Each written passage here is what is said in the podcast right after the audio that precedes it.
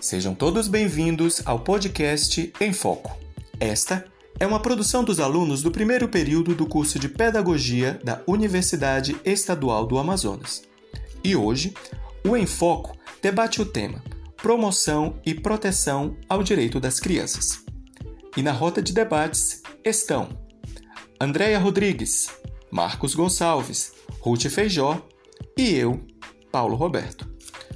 O podcast também conta com opiniões de especialistas e estudiosos do tema. E para iniciarmos esta roda de debates, faremos um breve resumo sobre a real situação das crianças em nosso país.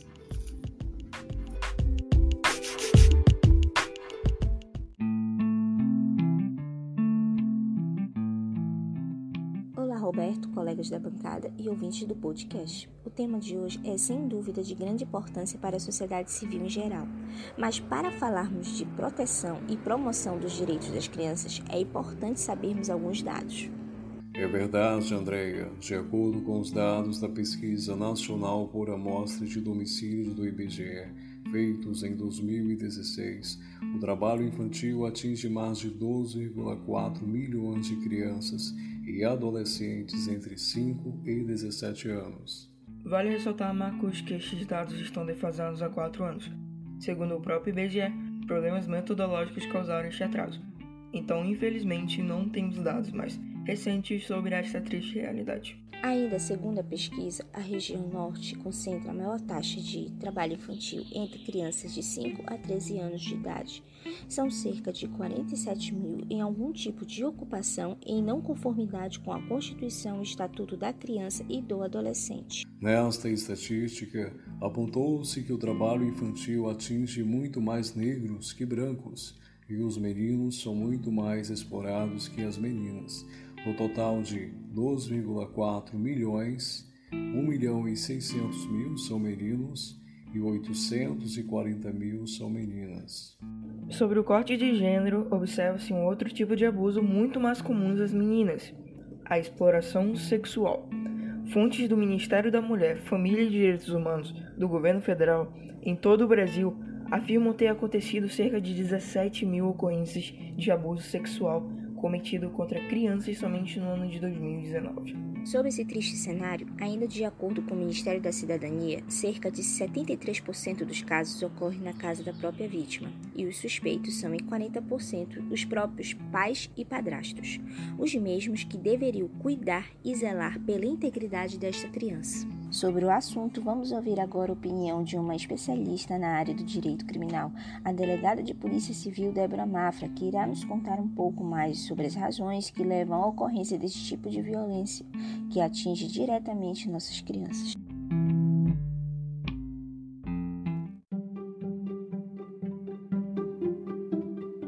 Então, sobre a violência sexual contra crianças e adolescentes, chamado como pedofilia, realmente nós temos que combater. Já é um outro mal na sociedade que existe há muitos anos, começou a ter denúncias é, a partir do ECA, onde começou a ter um clamor muito grande para que denunciem. Só que a criança, geralmente, ela é abusada pelaquela pessoa de extrema confiança da família, quando ela não é familiar. E geralmente são os próprios da família que abusam das crianças e adolescentes, fazendo com que essa criança se cale, sendo ameaçada e ela também se sente culpada. A gente não imagina os problemas psicológicos que trazem numa criança que se torna adulta sem falar sobre esse assunto. Eu mesmo já atendi muitas mulheres já adultas que sofreram violência sexual na infância, desenvolveram vários tipos de síndromes psicológicas, como borderline e a gente fica pensando, até conversando com aquela pessoa, o porquê ela não denunciou à época, porque ela não falou para a mãe.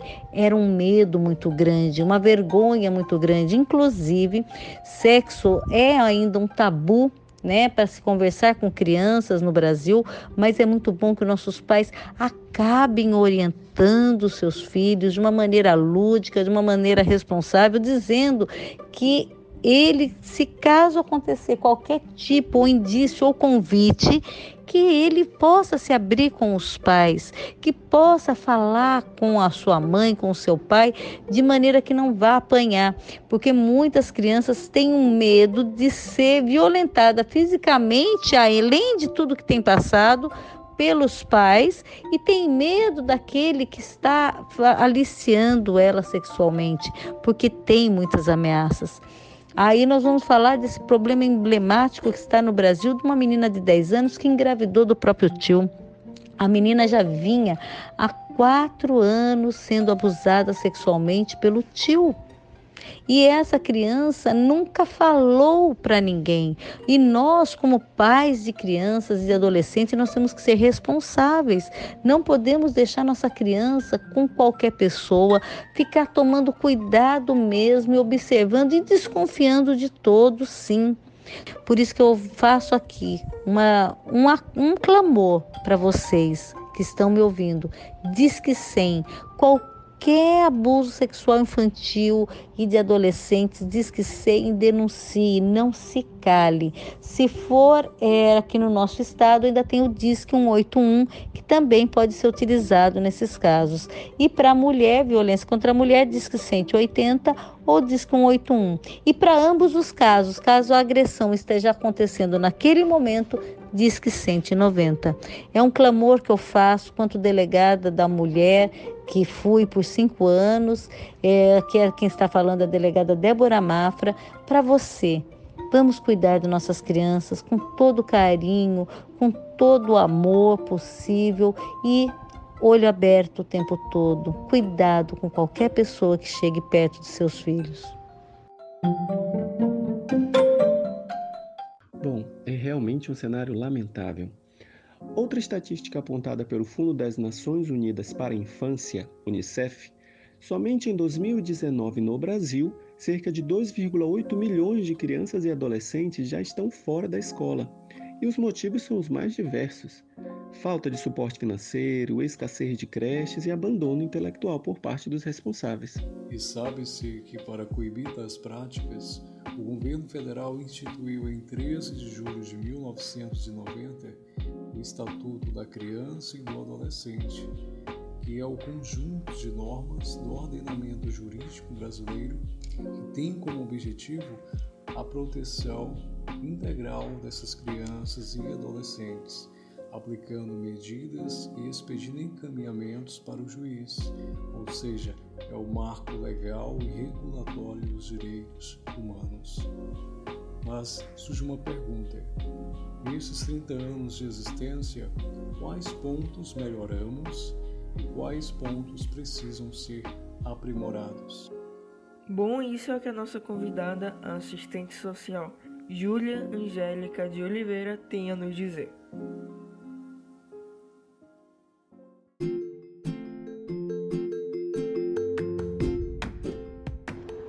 A proteção à infância ela é prevista no artigo 6 da Constituição Federal e no artigo 3 do Estatuto da Criança e do Adolescente. As principais premissas contidas nessa proteção à infância são o entendimento de que a criança e o adolescente são sujeitos de direitos e estão em situação peculiar de desenvolvimento, tanto no âmbito físico quanto emocional, moral, etc.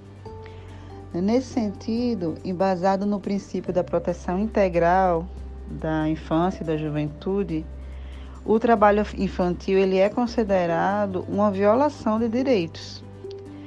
O trabalho infantil, seja ele remunerado ou não, é, é qualquer trabalho que priva a criança de gozar das experiências próprias da sua idade, como estudar, brincar, experiências que vão ajudá-las a se desenvolver integralmente.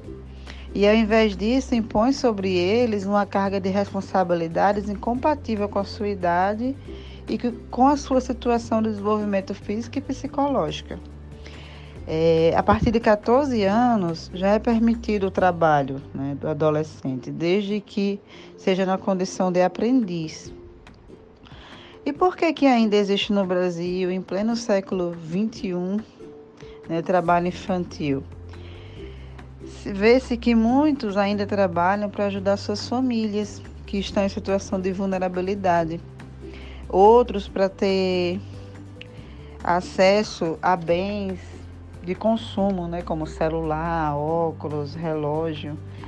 É, e todas as situações, elas são oriundas das próprias desigualdades sociais que geram a exclusão e o acesso a bens e serviços sociais.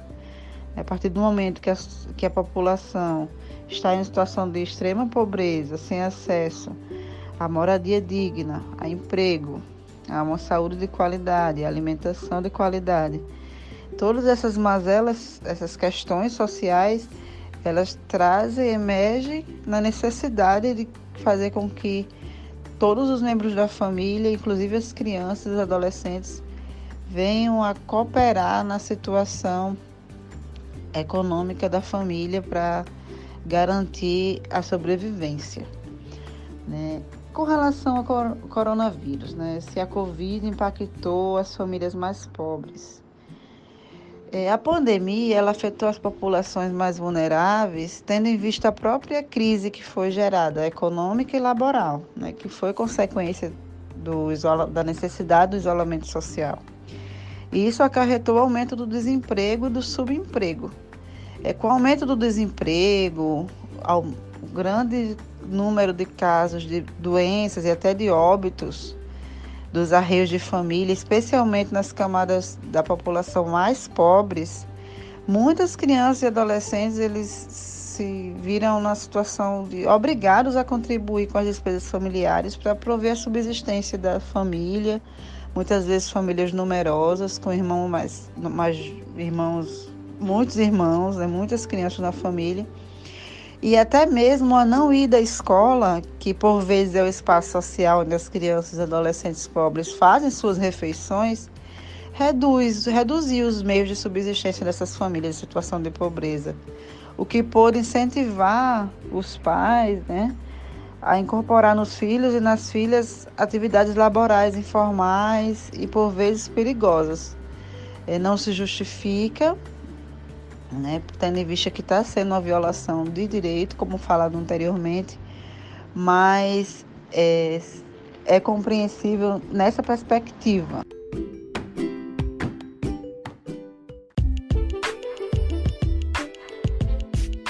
Bom, este foi o informativo em foco.